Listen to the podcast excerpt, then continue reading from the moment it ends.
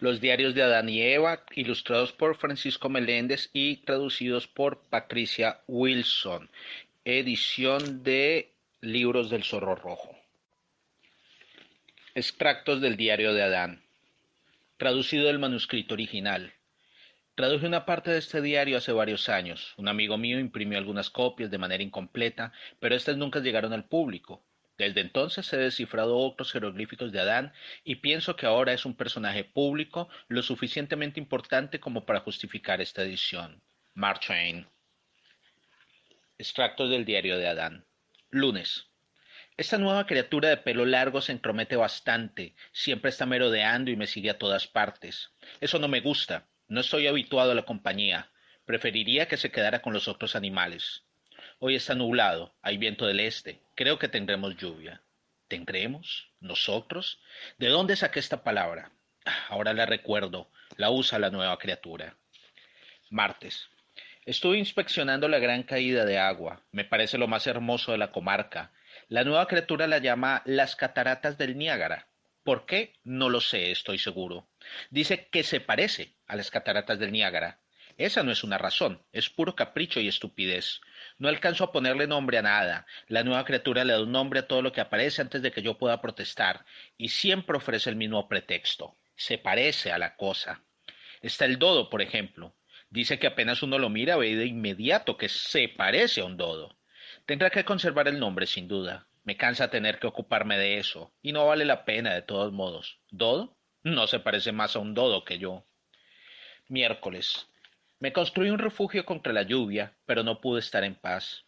La nueva criatura se metió en él. Cuando traté de sacarla, le salió agua por los agujeros con los que mira, la enjugó con el dorso de sus zarpas e hizo un ruido similar al que hacen otros animales cuando están en dificultades. Me gustaría que no hablara, siempre está hablando. Suena como una crítica a la pobre criatura, como una injuria, pero no es mi intención. Nunca antes había oído la voz humana y cualquier sonido nuevo y extraño que interrumpe el silencio solemne de estas maravillosas soledades ofende mi oído y parece una nota en falso. Y este nuevo sonido está muy cerca sobre mi hombro, junto a mi oído, primero de un lado y luego del otro, y yo solo estoy acostumbrado a los sonidos más o menos distantes de mí. Viernes. Los nombres proliferan sin descanso, a pesar de que yo de lo que yo pueda hacer para evitarlo. Yo tenía un muy buen nombre para esta zona y era musical y hermoso, el Jardín del Edén. En privado sigo llamándole así, pero ya no lo hago en público. La nueva criatura dice que hay bosques y rocas y paisajes y por tanto no tiene semejanza con un jardín. Dice que se parece a un parque, que no se parece a nada sino a un parque. En consecuencia, sin consultarme, le ha dado un nuevo nombre, el Parque de las Cataratas del Niágara. Según creo, esto es bastante autoritario y ya hay un cartel que dice no pisar el césped. Mi vida no es tan feliz como antes. Sábado. La nueva criatura come mucha fruta. Es muy probable que nos quedemos sin provisiones. Nosotros, otra vez. Es una palabra suya y ahora también mía, de tanto escucharla. Bastante bruma esta mañana. No suele salir cuando hay bruma. La nueva criatura sí. Sale con cualquier clima y avanza con sus pies embarrados y habla. Este solía ser un lugar tan agradable y silencioso. Domingo. Sin novedad. Este día está volviéndose más y más tedioso. Fue elegido como día de descanso en noviembre. Antes tenía otros seis días de descanso por semana. Esta mañana encontré a la nueva criatura tratando de hacer caer manzanas del árbol prohibido. Lunes. El nuevo ser dice que su nombre es Eva. De acuerdo, no tengo objeciones. Dice que debo llamarla así cuando quiera que venga. Yo dije que entonces era superfluo. La palabra evidentemente me hizo ganar su respeto, y por cierto es una gran palabra, digna de ser repetida. Dice que no es un ello, que es una ella. Lo encuentro bastante dudoso, y sin embargo todo es lo mismo para mí. Lo que ella sea, no me importaría si se bastara por sí misma y no hablara. Martes. Ella ha llenado la región con nombres execrables y carteles ofensivos. Por aquí el remolino, por aquí a la isla de las cabras, a la caverna de los vientos por aquí. Ella dice que este parque sería un bonito lugar de veraneo, si existiera el hábito de veranear. Lugar de veraneo, otra invención de ella, apenas palabras sin ningún significado. ¿Qué es un lugar de veraneo? Pero es mejor no preguntarle, ella siempre está ansiosa por explicar. Viernes. Ha comenzado a suplicarme que deje de ir a nadar a las cataratas. ¿Qué mal hay en ello? Dice que la hace temblar. Me preguntó por qué. Siempre lo he hecho. Siempre me ha gustado zambullirme, sentir la excitación y la frescura. Supuse que para eso estaban las cataratas. No veo que tengan otra función. Y deben haber sido hechas para algo. Ella dice que fueran hechas como escenario, al igual que el rinoceronte y el mastodonte. Me arrojé a las cataratas en un barril, lo cual no la satisfizo. Me arrojé en una cuba, tampoco la satisfizo. Atravesé nadando el remolino y los rápidos en un traje de hojas de higuera, se estropeó por completo. Luego, tediosas quejas sobre mi extravagancia. Soy demasiado limitado aquí. Necesito un cambio de ambiente. Sábado. El martes último me escapé por la noche y viajé durante dos días y me construí otro refugio, en un lugar apartado, y borré mis huellas lo mejor que pude, pero ella me rastreó con la ayuda de una bestia a la que domesticó y a la que llama lobo, y vino haciendo ese ruido lastimoso otra vez y vertiendo agua por los agujeros con los que mira. Me vi obligado a volver con ella, pero emigraré otra vez apenas tenga la ocasión. Ella emprende muchas tareas tontas, entre otras trata de descubrir por qué los animales llamados leones y tigres comen hierbas y flores cuando, como ella dice, la clase de dientes que tienen indicaría que están hechos para comerse entre sí. Eso es tonto, porque hacerlo significaría matarse unos a otros, y esto introduciría lo que, tal como lo entiendo, se llama muerte. Y la muerte, según me dijeron, aún no ha entrado en el parque, lo cual es una lástima, en cierto sentido. Domingo, sin novedad. Lunes. Creo que alcanzó a ver para qué es la semana. Es tiempo para descansar del aburrimiento del domingo. Parece una buena idea. Ella ha estado trepando a ese árbol otra vez. Tuve que bajarla. Me dijo que nadie estaba observando. Parece considerar que una justificación basta para arriesgarse a hacer algo peligroso. Se lo dije. La palabra justificación despertó su admiración y su envidia también, pensé. Es una buena palabra. Martes. Me dijo que estaba hecha de una costilla extraída de mi cuerpo. Esto es por lo menos dudoso, si no más que dudoso. No he perdido ninguna costilla. Ella se preocupa mucho por el buitre, dice que el pasto no le sienta bien, tiene miedo de no poder criarlo. Piensa que el buitre está hecho para alimentarse de carne en descomposición. El buitre tiene que conformarse con lo que reciba. No podemos cambiar todo el esquema para acomodarnos al buitre. Sábado. Ayer se cayó en la laguna cuando se estaba mirando en ella, algo que siempre hace. Casi se asfixia y dijo que era de lo más incómodo. Eso le hizo lamentarse de las criaturas que viven allí, a las que llama peces, pues continúa atribuyéndoles nombres a las cosas que no los necesitan y que no vienen cuando se las llama, lo cual es un asunto sin consecuencias para ella, pues es muy necia. De modo que atrapó varios peces y los trajo anoche y los puso en mi cama para mantenerlos tibios pero los he observado en distintos momentos del día y no veo que estén más felices allí de lo que estaban antes. Solo están más quietos. Cuando caiga la noche los sacaré afuera. No dormiré con ellos otra vez, pues los encuentro fríos y desagradables cuando se yace entre ellos sin nada puesto. Domingo, sin novedad. Martes. Ahora se apareció con una serpiente.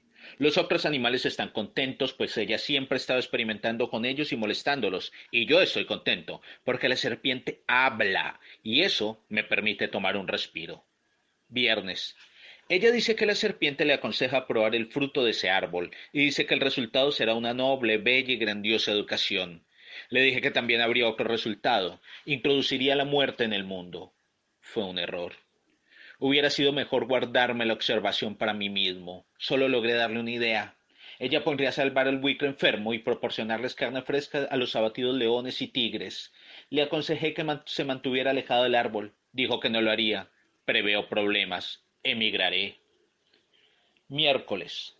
Pasé por un periodo agitado. La otra noche me escapé y monté un caballo tan velozmente como fue posible esperando salir del parque y ocultarme en alguna otra región antes de que empezaran los problemas pero no pudo ser.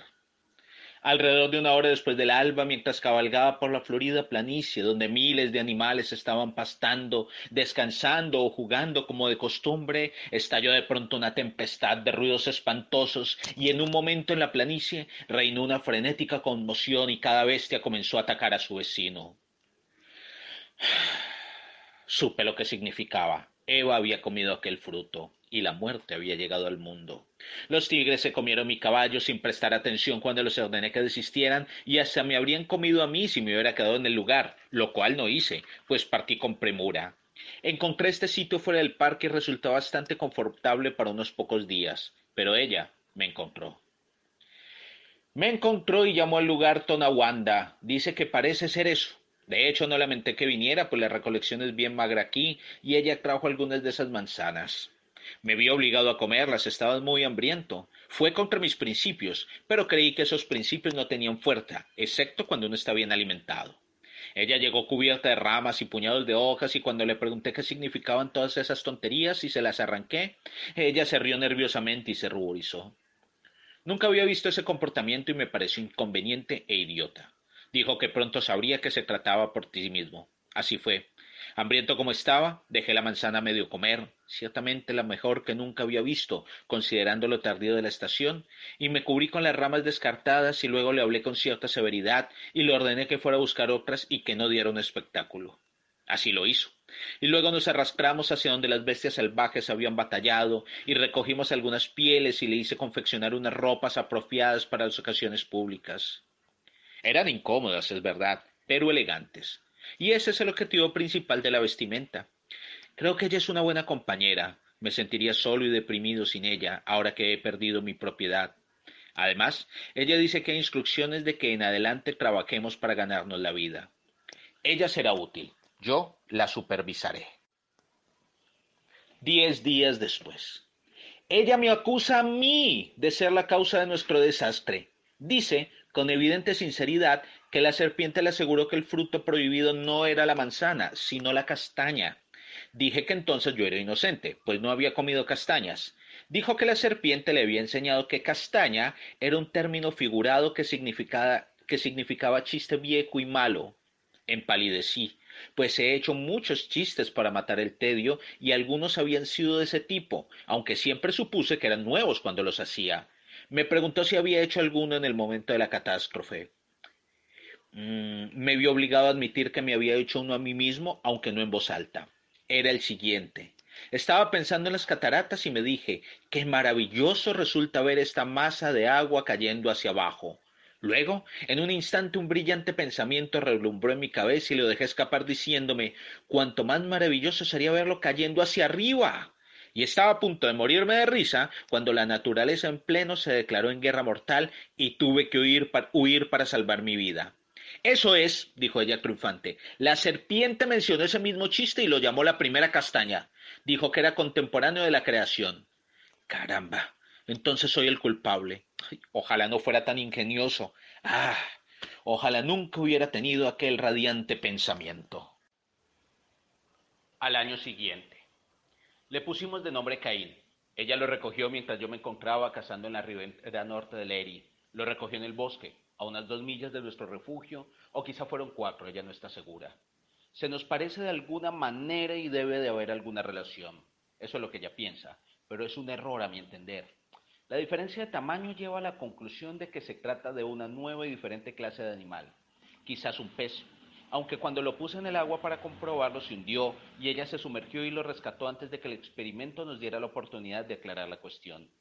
Sigo pensando que es un pez, pero ella es indiferente a lo que sea y no me dejará volverlo a intentar. No lo entiendo. La llegada de la criatura parece haberla cambiado totalmente y la ha vuelto poco razonable acerca de los experimentos. Ella piensa más en la criatura que en otros animales, pero no es capaz de explicar por qué. Su mente está desordenada, todo lo demuestra. A veces lleva al pez en sus brazos en mitad de la noche cuando se queja y quiere ir al agua. En esos momentos el agua sale de los agujeros por los que mira y luego golpea ligeramente al pez en la espalda y produce sonidos suaves con su boca para calmarlo y muestra pena y diligencia de cien maneras distintas. Nunca la había visto hacer eso con ningún otro pez, lo cual me perturba enormemente. Ella solía tratar así a los pequeños tigres y jugar con ellos antes de que perdiéramos nuestra propiedad, pero era solo un juego. Nunca se preocupó por ellos cuando no les caía bien la cena. Domingo. Ella no trabaja los domingos, sino que permanece tendida descansando y le gusta tener al pez acurrucado sobre ella y hace sonidos tontos para divertirlo y simula comerle las patas, lo cual lo hace reír. Nunca antes había visto un pez que pudiera reír. Esto me hace dudar. Han llegado a gustarme los domingos. La supervisión de toda la semana cansa mucho el cuerpo. Deberían haber más domingos. En los viejos tiempos eran arduos, arduos, pero ahora son muy prácticos. Miércoles. No es un pez, no puedo descubrir qué es. Hace ruidos curiosos y demoníacos cuando no está satisfecho y dice gugú cuando lo está. No es uno de nosotros, pues no camina, no es un ave, pues no vuela, no es una rana, pues no salta, no es una serpiente, pues no recta. Estoy seguro de que no es un pez, aunque no tengo ocasión de comprobar si puede nadar o no. Simplemente se queda acostado, la mayoría de las veces de espaldas con los pies para arriba. Nunca antes había visto a un animal hacer eso. Dije que creía que era un enigma, pero ella solamente admiró la palabra sin comprenderla. A mi entender, es o bien un enigma o bien alguna clase de bicho. Si muere, lo cortaré en partes y veré cómo está hecho. Nunca nada me había dejado tan perplejo. Tres meses más tarde. La perplejidad aumenta en lugar de disminuir. Duermo, pero poco. Ha dejado de estar tendido y ahora merodea en cuatro patas. Sin embargo, se diferencia de los demás animales de cuatro patas en que sus patas delanteras son inusualmente cortas y en consecuencia la parte principal de su persona se proyecta incómodamente hacia arriba y no resulta atractivo. Está construido de manera parecida a nosotros, pero su método de desplazamiento muestra que no es de nuestra estirpe. Las cortas patas delanteras y las largas posteriores indican que es de la familia del canguro. Pero hay una marcada variación entre las especies, dado que el verdadero canguro salta, mientras que este nunca lo hace. Con todo es una variedad curiosa, interesante y nunca había sido catalogada antes. Cuando la descubrí sentí que correspondía darme el mérito del hallazgo añadiendo mi nombre al suyo. De allí que lo haya llamado Kangarurun adamiensis. Debió llegar siendo un joven, pues ha crecido mucho desde entonces. Debe ser cinco veces más grande ahora que antes, y cuando está descontento es capaz de hacer de 22 a 38 veces el ruido que hacía al principio. La coerción no modifica esto, sino que provoca el efecto contrario. Por esta razón he cambiado de sistema. Ella lo calma mediante la persuasión y dándole cosas que previamente había dicho que no le daría. Tal como señalé, yo no estaba en casa cuando llegó y ella me dijo que lo había encontrado en el bosque. Me pareció extraño que fuera el único, aunque así debía ser, pues en estas muchas semanas me he cansado buscando otro para añadir a mi colección y para que éste tuviera con quien jugar, pues seguramente estaría más tranquilo y podríamos domesticarlo más fácilmente pero no encuentro ninguno, ni un vestigio siquiera. Y lo más extraño de todo, no hay huellas. Tiene que vivir en el suelo, no puede evitarlo. Entonces, ¿cómo es que no deja huellas? He puesto una docena de trampas, pero sin éxito. Caso toda clase de animales pequeños, excepto este. Los animales caen en la trampa solo por curiosidad, creo, para ver por qué está allí la leche. Nunca se la toman. Tres meses más tarde. El canguro sigue creciendo, lo cual es muy extraño y me deja perplejo. Nunca conocí a ninguno que tardara tanto en crecer. Ahora tiene pelaje en la cabeza. No como el pelaje del canguro, sino exactamente como nuestro cabello, excepto que es mucho más fino y suave. Y en lugar de ser negro es rojo. Creo que me volveré loco con los caprichosos y acuciantes desarrollos de este portento zoológico inclasificable. Si pudiera atrapar otro. Pero no es probable. Se trata de una nueva variedad y es el único ejemplar, eso está claro. Atrapé un verdadero canguro y lo traje pensando que éste, al estar solo, preferiría tener un compañero o cualquier animal con el cual sentirse cercano o simpatizar en su desamparo, rodeado de extraños que no conocen sus hábitos y costumbres, ni saben qué hacer para que se sienta entre amigos. Pero fue un error. Cuando vi al canguro se puso en tal estado que me convencí de que nunca antes había visto uno. Me da lástima el pobre animalito ruidoso. Pero ignoro el modo de hacerlo feliz, si pudiera domesticarlo. Pero está fuera de toda cuestión. Cuanto más lo intento, peor salen las cosas. Me rompe el corazón ver sus pequeñas crisis de llanto y rabia. Propuse dejarlo ir, pero ella no quiso. Me parece cruel e indigno de ella, y sin embargo quizá tenga razón. Puede que él esté más solo que nunca, pues si yo no puedo hallar otro, ¿cómo podría hacerlo él? Cinco meses más tarde. No es un canguro. No porque se sostiene agarrado a los dedos de ellas y así da unos pocos pasos sobre sus patas traseras y luego se cae. Es probablemente una clase de oso, aunque no tiene cola por ahora, ni pelos excepto en la cabeza. Sigue creciendo, curiosa circunstancia, pues los osos dejan de crecer más tempranamente. Los osos son peligrosos desde, nuestra catástrofe y no estaré tranquilo si éste sigue merodeando mucho tiempo más por aquí sin bozal. Le propuse conseguir un, un canguro si dejaba que éste se fuera, pero la idea no prosperó. Está determinado a someternos a todo tipo de riesgos tontos. Ella no era así antes de perder la cabeza. Quince días más tarde, examiné su boca. No hay peligro todavía, solo tiene un diente, aún no tiene cola. Hace más ruido ahora que nunca antes, sobre todo por las noches. Me he mudado, pero me pasaré por las mañanas para desayunar y para ver si le salen más dientes. Si la boca se le llena de dientes, será el momento de que se vaya, con cola o sin ella, pues un oso no necesita cola para ser peligroso. Cuatro meses más tarde. He estado fuera un mes cazando y pescando en la región que ella llama Búfalo. No sé por qué, a menos que sea por la ausencia de búfalos allí. Entre tanto, el oso ha aprendido a caminar como un pato sobre sus extremidades, traseras y dice papi, mami. Ciertamente es una nueva especie. Que estos sonidos semejen palabras puede ser meramente accidental, desde luego, y puede no tener ningún propósito de sentido, pero aún en ese caso sigue siendo extraordinario y es algo que ningún otro oso puede hacer. Esa imitación del habla, sumada a la ausencia general de pelaje y a la completa ausencia de cola, indica suficientemente que se trata de una nueva clase de oso. Un estudio más profundo será en extremo interesante. Entre tanto, emprenderé una expedición a los bosques del norte y haré una búsqueda exhaustiva. Seguramente debe haber otro en algún lugar y este será menos peligroso cuando tenga compañía de su propia especie. Ya mismo parto, pero antes le pondré a este un bozal. Tres meses más tarde. Ha sido una muy tediosa cacería y no he tenido éxito. Mientras tanto, sin alejarse de la zona, ella ha atrapado a otro. Nunca vi semejante suerte. Aunque hubiera estado cazando en los bosques durante cien años, nunca me habría encontrado con esa cosa. Al día siguiente. He estado comparando el nuevo con el anterior y es perfectamente evidente que se trata de la misma raza. Iba a embalsamar uno para mi colección, pero ella se niega por alguna razón. He desistido de la idea, aunque pienso que es un error. Sería una pérdida irreparable para la ciencia si desaparecieran. El mayor está más domesticado, puede reír y hablar como un loro. Sin duda lo ha aprendido por estar mucho tiempo con el loro y por tener muy desarrollada la capacidad de imitar. Me sorprendería que se convirtiera en un nuevo tipo de loro, y sin embargo no debería sorprenderme, pues ya han sido todo lo que se me ha ocurrido desde aquellos primeros días en que era un pez. El nuevo es tan feo ahora como el viejo lo era al principio. Tiene la misma complexión de carne sulfurosa y cruda y la misma cabeza singular, sin pelos. Ella lo llama Abel. Diez años más tarde.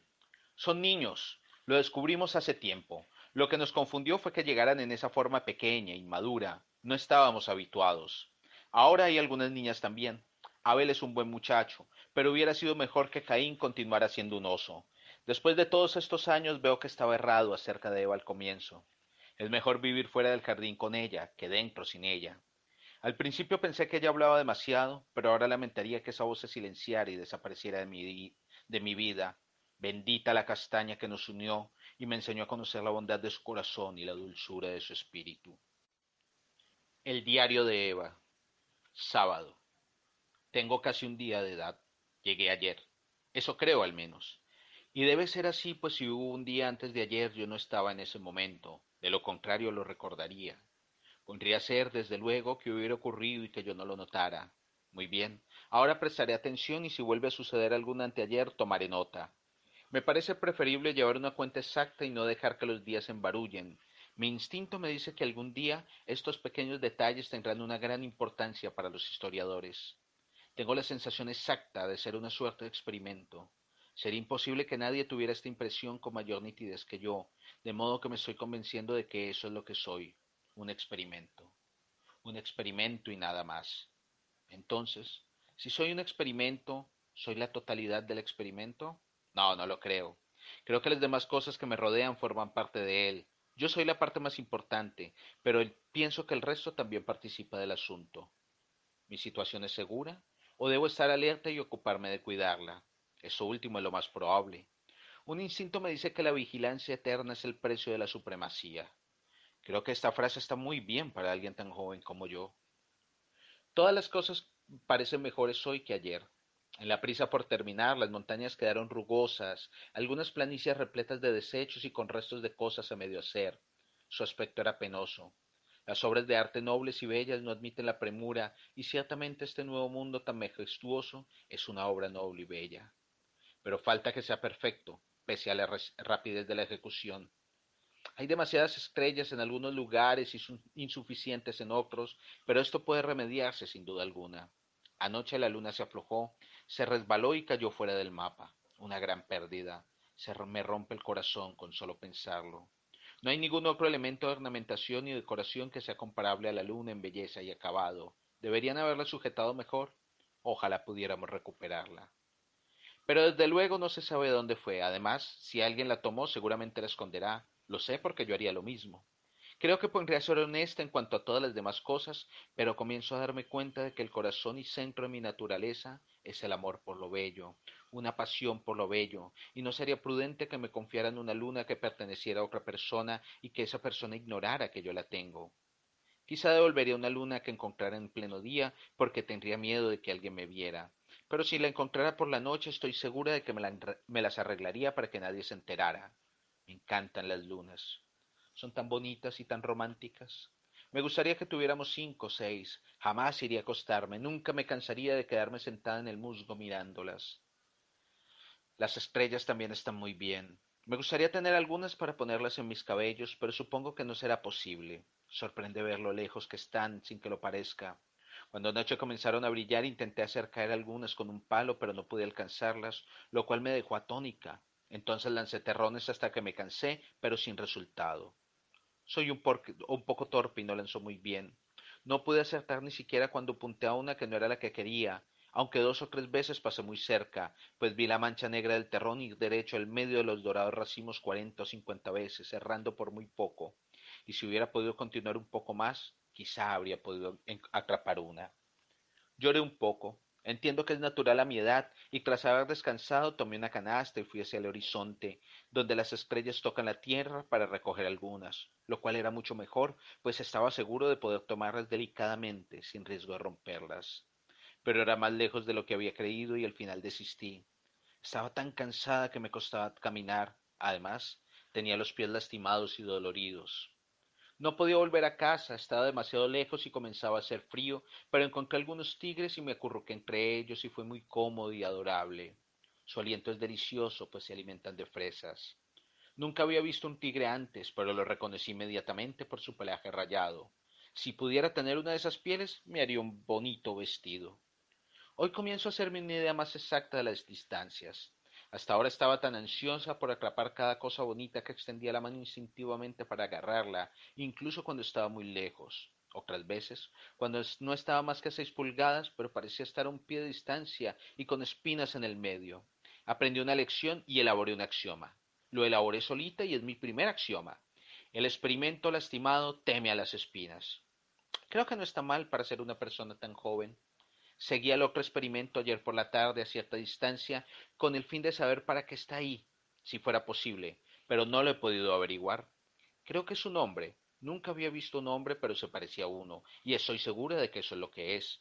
Descubro que siento más curiosidad por él que por cualquier otro reptil, si es que se trata de un reptil, tal como supongo, pues tiene el pelo desordenado y ojos azules, y se parece a un reptil. No tiene caderas, es esbelto como una zanahoria. Cuando está de pie parece una torre. Por eso pienso que es un reptil, aunque podría ser una pieza arquitectónica. Le tenía miedo al principio y me daba la fuga apenas aparecía, pues pensaba que iba a atraparme, pero con el tiempo descubrí que solo trataba de alejarse, de modo que dejé mi timidez a un lado y lo seguí durante varias horas, a unas veinte yardas, lo cual lo puso nervioso y descontento. Al final estaba bastante preocupado y trepó a un árbol. Esperé un buen rato hasta que me di por vencida y volví a casa. Hoy ha ocurrido lo mismo. Volví a conseguir que trepara el árbol. Domingo. Está todavía allí, descansando aparentemente, pero es un subterfugio. El domingo no es nuestro día de descanso. Para eso está estipulado el sábado. Me parece una criatura más interesada en descansar que en ninguna otra cosa. A mí me agotaría descansar tanto. Me agotaría sentarme simplemente y mirar el árbol. Me pregunto para qué sirve. Nunca lo voy a hacer nada.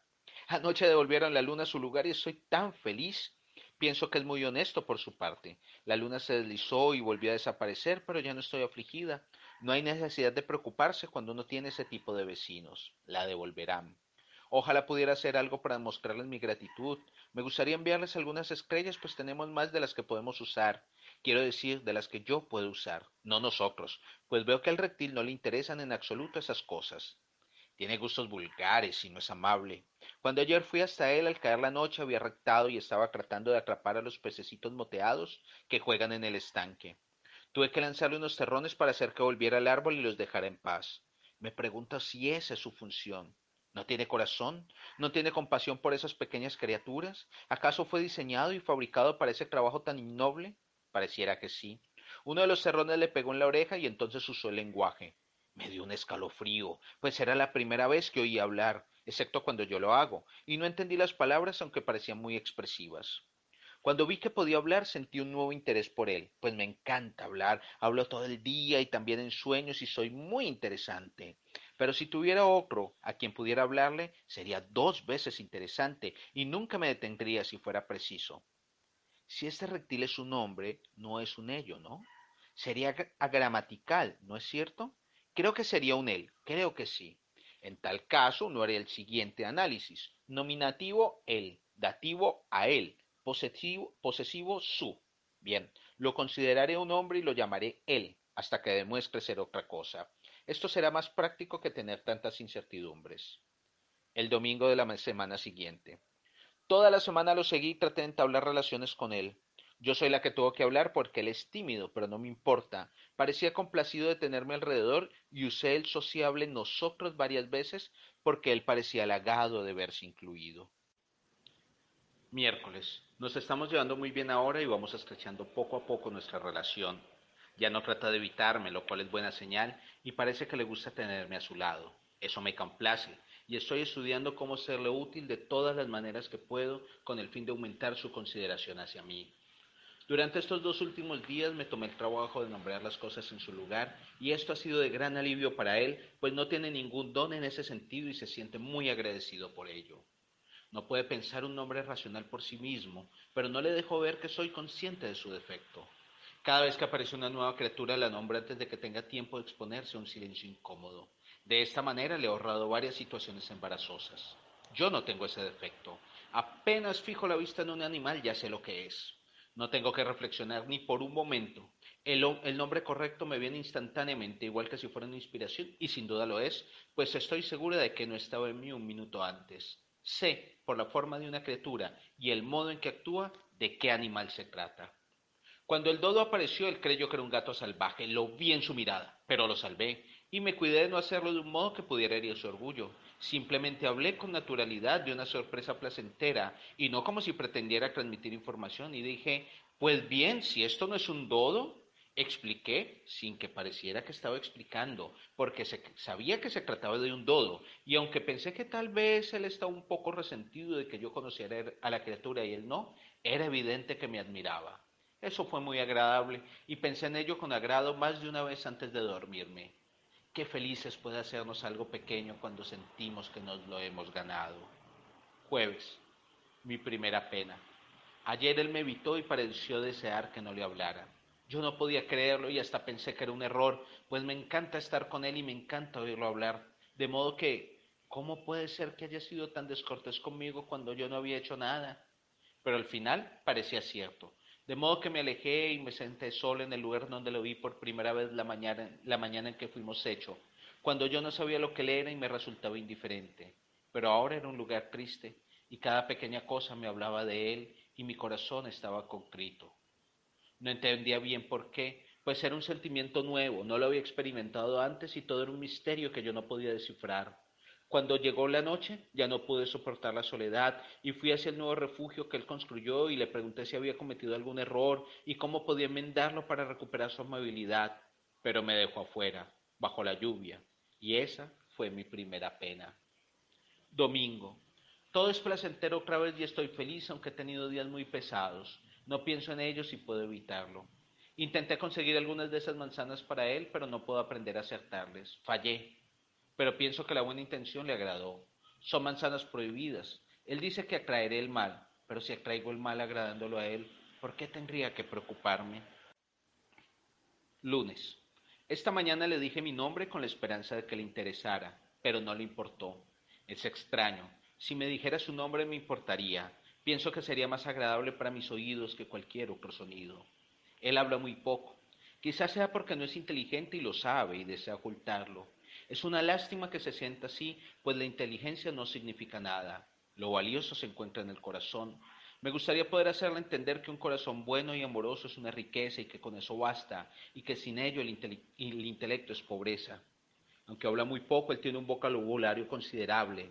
Esta mañana usó una palabra sorprendentemente buena.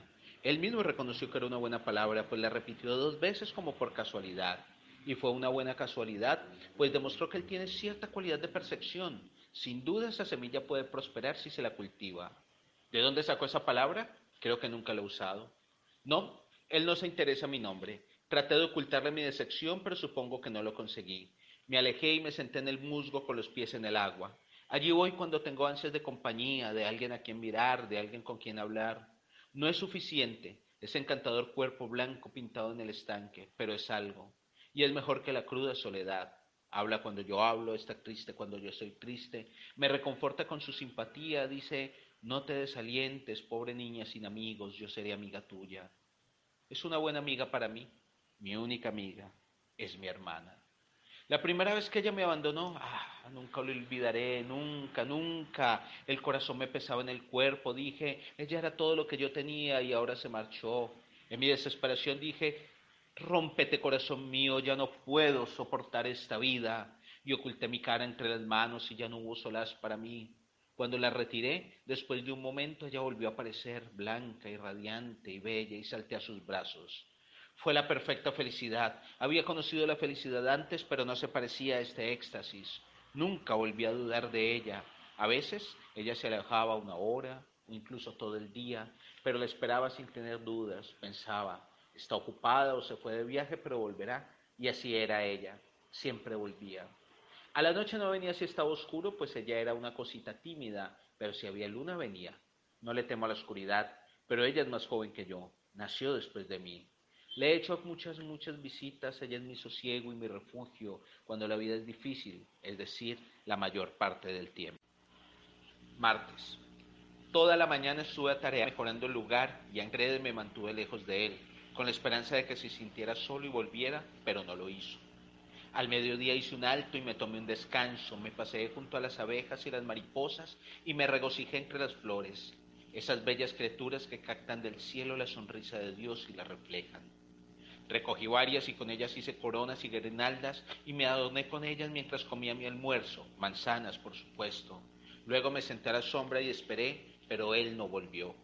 No importa, Nada habría pasado, pues a él no le importan las flores. Las llamó tonterías y no puede distinguir unas de otras. Piensa que es superior sentir así. No le importo yo, no le importan las flores, no le importa el cielo coloreado por la tarde. ¿Hay algo que le importe aparte de construir chozas para resguardarse de la benéfica lluvia y golpear los melones y probar las uvas y palpar las frutas de los árboles para ver cómo evolucionan esas posesiones? Puse un palo seco en el suelo y traté de cavar en él un agujero con otro palo con el fin de llevar a cabo un plan que retenía, y pronto me llevé un susto atroz. Una capa delgada, transparente y azulina surgió del agujero. Solté todo y corrí. Pensé que era un espíritu, estaba tan asustada, pero miré hacia atrás y vi que no me perseguía. De modo que me recosté sobre una roca y me quedé allí, jadeando, y dejé que mis piernas temblaran hasta que recuperaron nuevamente la firmeza. Luego volví con precaución, alerta, observando y lista para huir si era necesario. Cuando estuve cerca aparté las ramas de unos arbustos y espié a través, deseando que el hombre estuviera allí, pues me veía ingeniosa y bonita, pero el espíritu se había marchado. Cuando me acerqué vi un montoncito de delicado polvo rosado en el agujero. Puse mi, mi dedo en él para sentirlo y dije ¡ay! y lo saqué de inmediato. Era un dolor cruel, me puse el dedo en la boca y dando saltitos y gruñendo logré aliviar mi sufrimiento. Luego se despertó mi interés y comencé a examinar el asunto. Me daba curiosidad saber qué era el polvo rosado. De pronto se me ocurrió el nombre, aunque nunca lo había oído antes. Era fuego. Estaba segura de ello, tan segura como una persona puede estarlo de cualquier cosa en el mundo. De modo que sin vacilación lo llamé fuego. Había creado algo que antes no existía. Había añadido una cosa nueva a las incontables propiedades del mundo. Me di cuenta de ello y me enorgullecí de mi logro. Y estaba a punto de correr para encontrarlo a él y contárselo pensando que eso me elevaría en su estima. Pero luego reflexioné y no lo hice. No, a él no le importaría. Preguntaría por su utilidad y cuál pondría a ser la respuesta.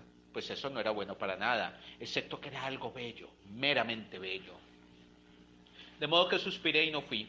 El fuego no era bueno para nada. No podía construir una choza, no podía mejorar los melones, no podía acelerar la maduración de un fruto. Era inútil, era una tontería y una vanidad.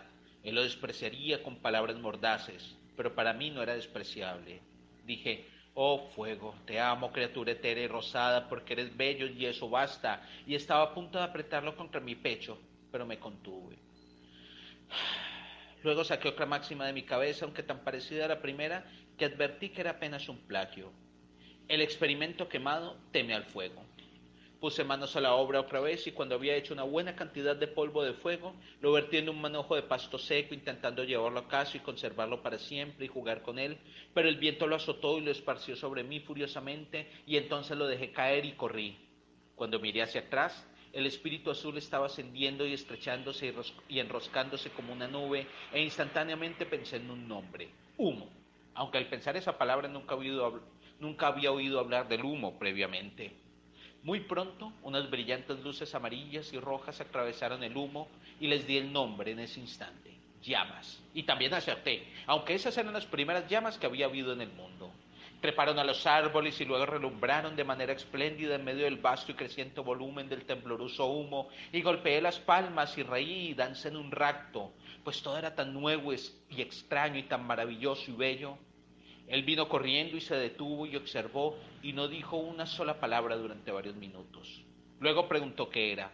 Ay, no convenía que hiciera esa pregunta tan directa. Yo tenía que responder y eso hice. Dije que era fuego.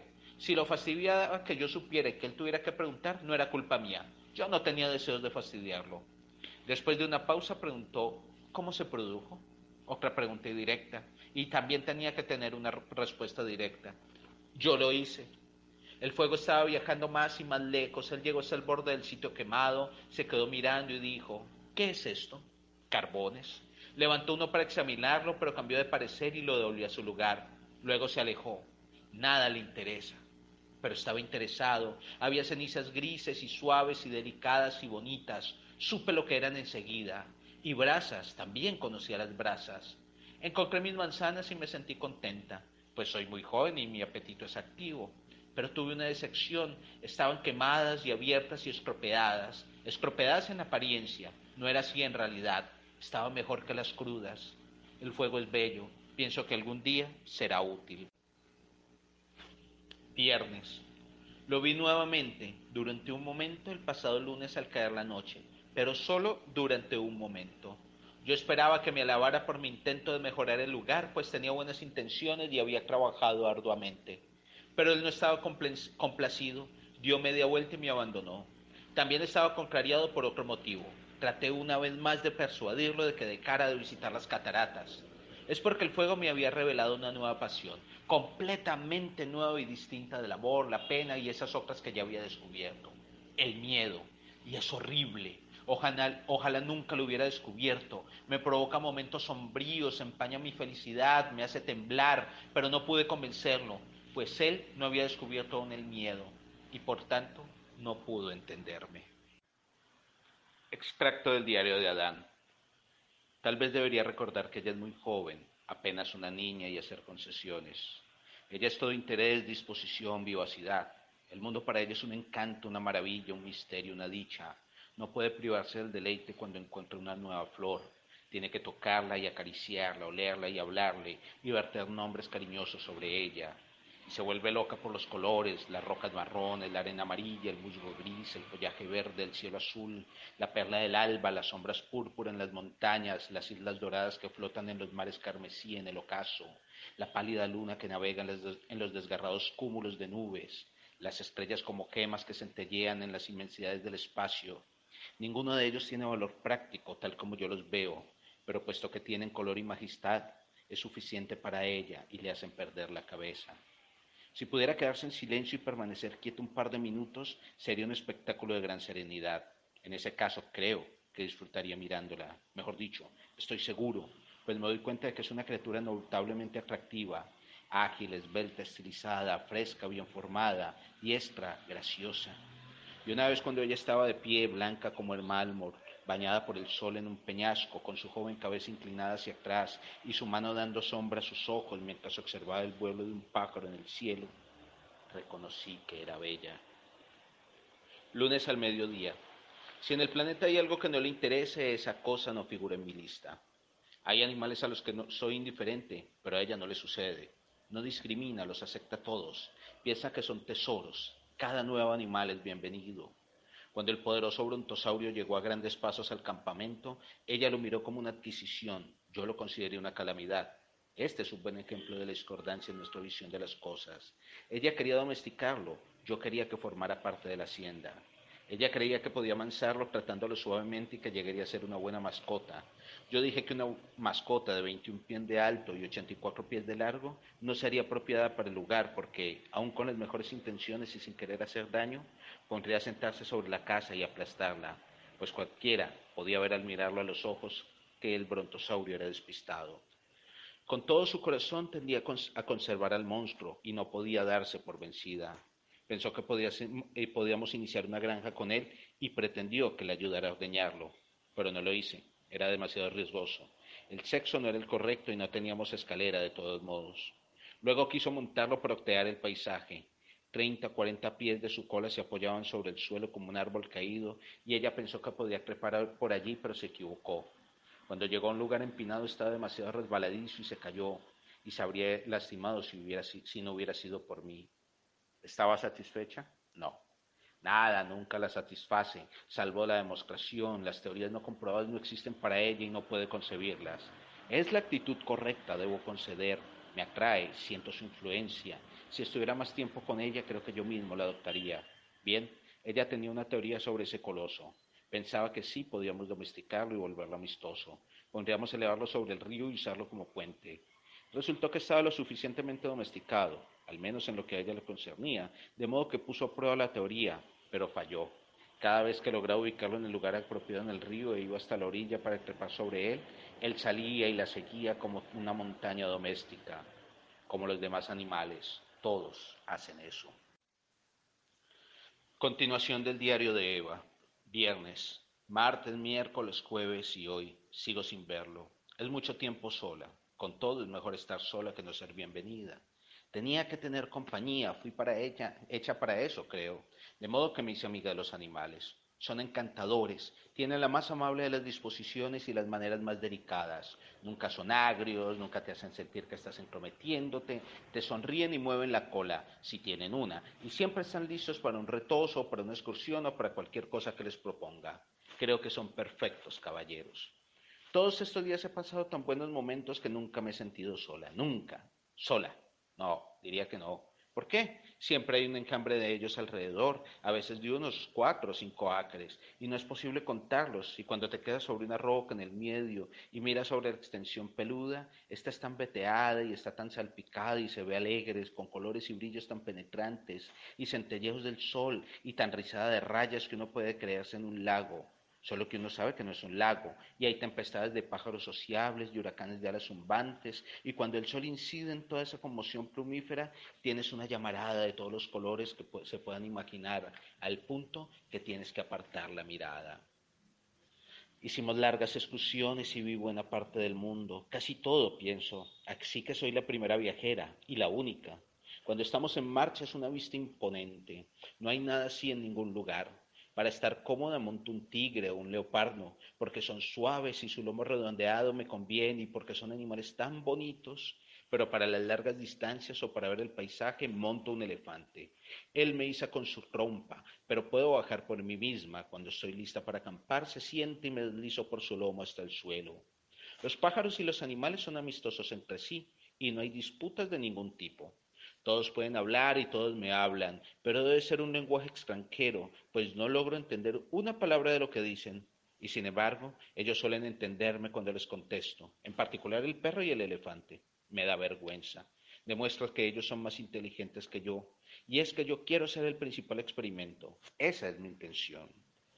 He aprendido muchas cosas. Ahora soy una persona culta pero no lo era al principio. Al principio era ignorante, al principio me sentí ofendida porque en todas mis observaciones nunca era lo bastante lista como para estar presente cuando el agua subía por la colina, pero ahora no me importa.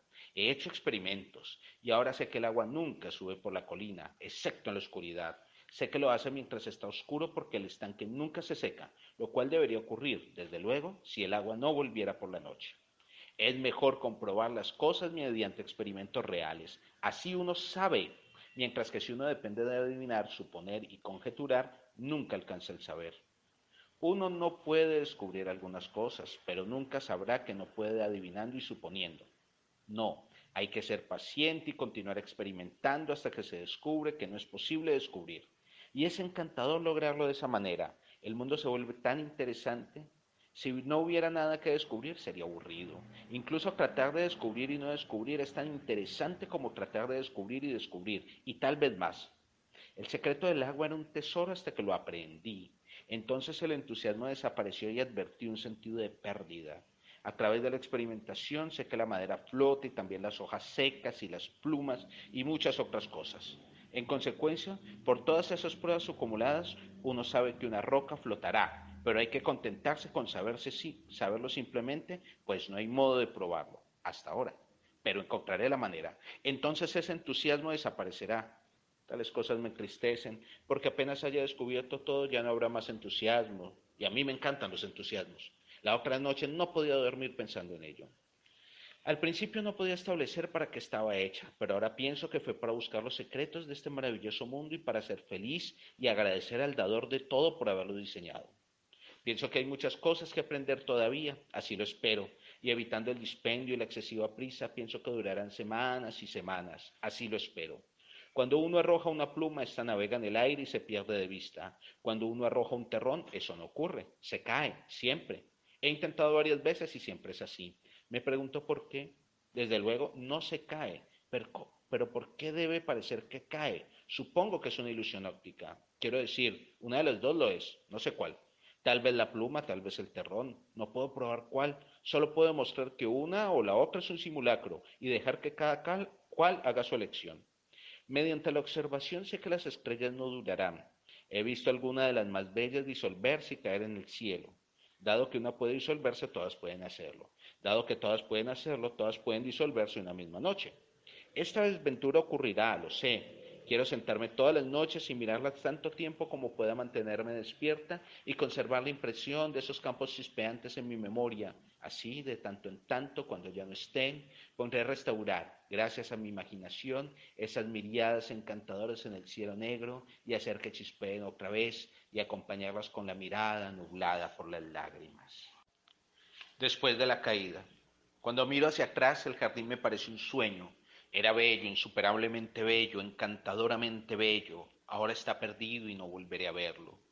El jardín está perdido, pero lo encontré a él y estoy contenta. Me ama tanto como puede. Yo lo amo con toda la fuerza de mi apasionada naturaleza y esto, creo, es propio de mi, de mi juventud y de mi sexo. Si me pregunto por qué lo amo, encuentro que no lo sé, y en realidad no me importa. De modo que supongo que este tipo de amor no es un producto del razonamiento ni de las estadísticas, como el amor por los reptiles y los animales. Creo que debe ser así. Amo ciertos pájaros por su canto, pero no amo a Adán por su canto. No, no es por eso, porque cuanto más canta, menos me gusta escucharlo. Sin embargo, le pido que lo haga porque quiero aprender a amar todo lo que le interesa. Estoy segura de poder aprender, porque al principio no podía soportarlo, pero ahora puedo. Puede que agregue la leche, pero no, no, me importa. Puedo habituarme a esa clase de leche. No es por su inteligencia que lo amo, no, no es por eso. No se lo puede culpar por su inteligencia, pues él no se hizo a sí mismo. Él es como Dios lo hizo y eso basta. Había un, había un propósito sabio en ello, lo sé.